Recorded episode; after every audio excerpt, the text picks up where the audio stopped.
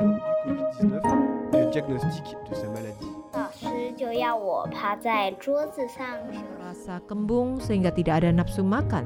Jadi saya tidak makan. Hello，你好，你现在听到的是少年报道者的读报新闻，我是小管家报道仔。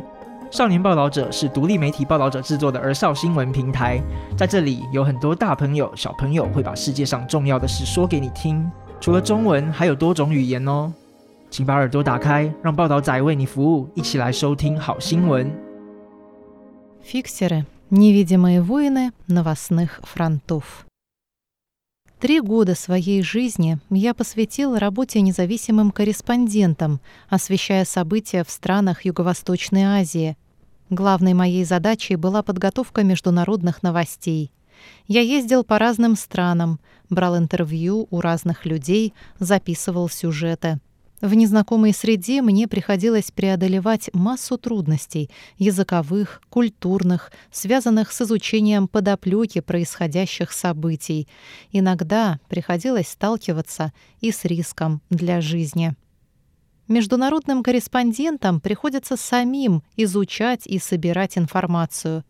Прибыв на место событий в чужую страну, они нуждаются в помощи местных жителей, знакомых с происходящим, чтобы в кратчайшие сроки найти необходимого для интервью героя или отправиться туда, куда иностранному журналисту в одиночку не попасть. Таких людей мы в журналистской среде называем фиксеры. Проводник, помощник и переводчик. У слова «фиксер» нет точного перевода. Он выполняет роль местного проводника и помощника корреспондента-международника. Его работа заключается в помощи корреспондентам при подготовке репортажей, например, поиск героев для интервью, переговоры с местными властями, получение разрешений на интервью и так далее. Иногда они оказывают помощь и в обеспечении безопасности журналиста, поэтому между фиксером и журналистом необходим высокий уровень доверия.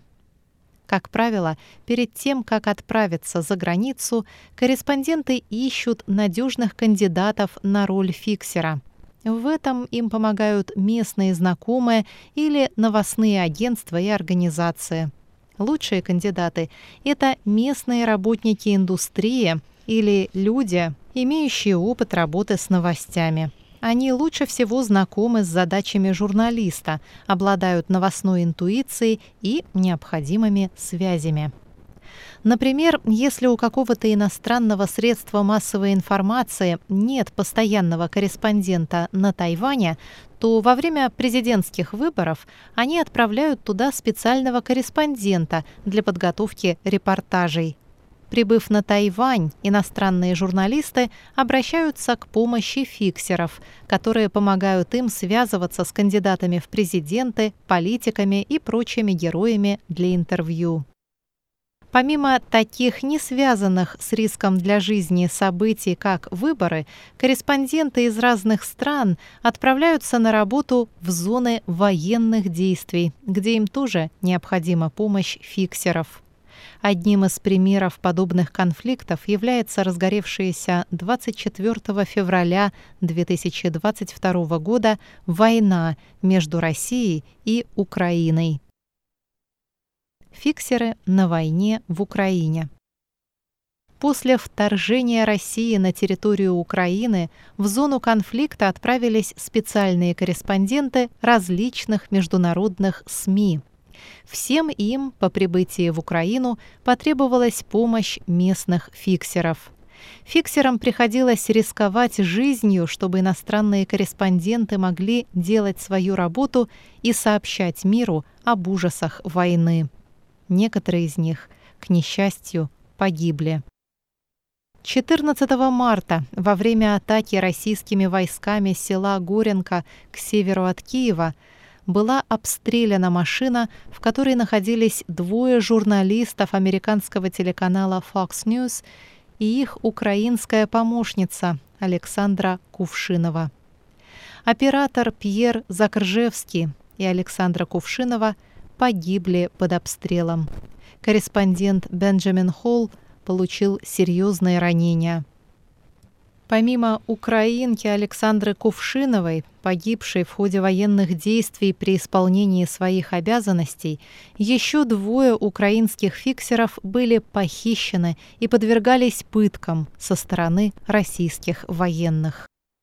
Эти люди, рисковавшие своими жизнями ради помощи военным корреспондентам из других стран, не были журналистами, и их имена и фамилии в репортажах не указывались. В прошлом за свою тяжелую и порой страшную работу фиксеры не получали ни признания, ни славы. Но теперь фиксеры получают все больше внимания общественности. В репортажах иностранных корреспондентов все чаще указываются имена фиксеров. Однако бывает и так, что имя фиксера не указывается, чтобы не подвергать его опасности, раскрывая его личность при освещении острых событий. Я сам сталкивался с подобной ситуацией, освещая преследование народа Рахинджа в Мьянме сохранение тайной личности при освещении острых тем. В конце 2016 года я приехал в штат Рахин, что в западной части Мьянмы, где хотел поговорить с беженцами-мусульманами. Правительство Мьянмы притесняет народ Рахинджа, выселяя его в лагеря беженцев и не впускает в страну иностранных журналистов. Отношения между араканцами и рахинджа крайне напряженные, они издавна враждуют. Фиксер-араканец, который помог мне пробраться в лагерь для беженцев Рахинджа, рассказал мне, что жил среди Рахинджа с самого детства. Правительство нарочно сеяло вражду между двумя народами. Сам же он не испытывал к своим соседям никакой ненависти. Однако он знал, если его соплеменники узнают, что он помогает иностранным журналистам освещать преследование Рахинджа, его объявят предателем и подвергнут пыткам. Я помню, как мы со смехом говорили об этом. Только приехав в отель, я осознал, как сильно он рисковал, помогая мне с моей работой. Без помощи фиксеров освещение международных событий было бы невозможным.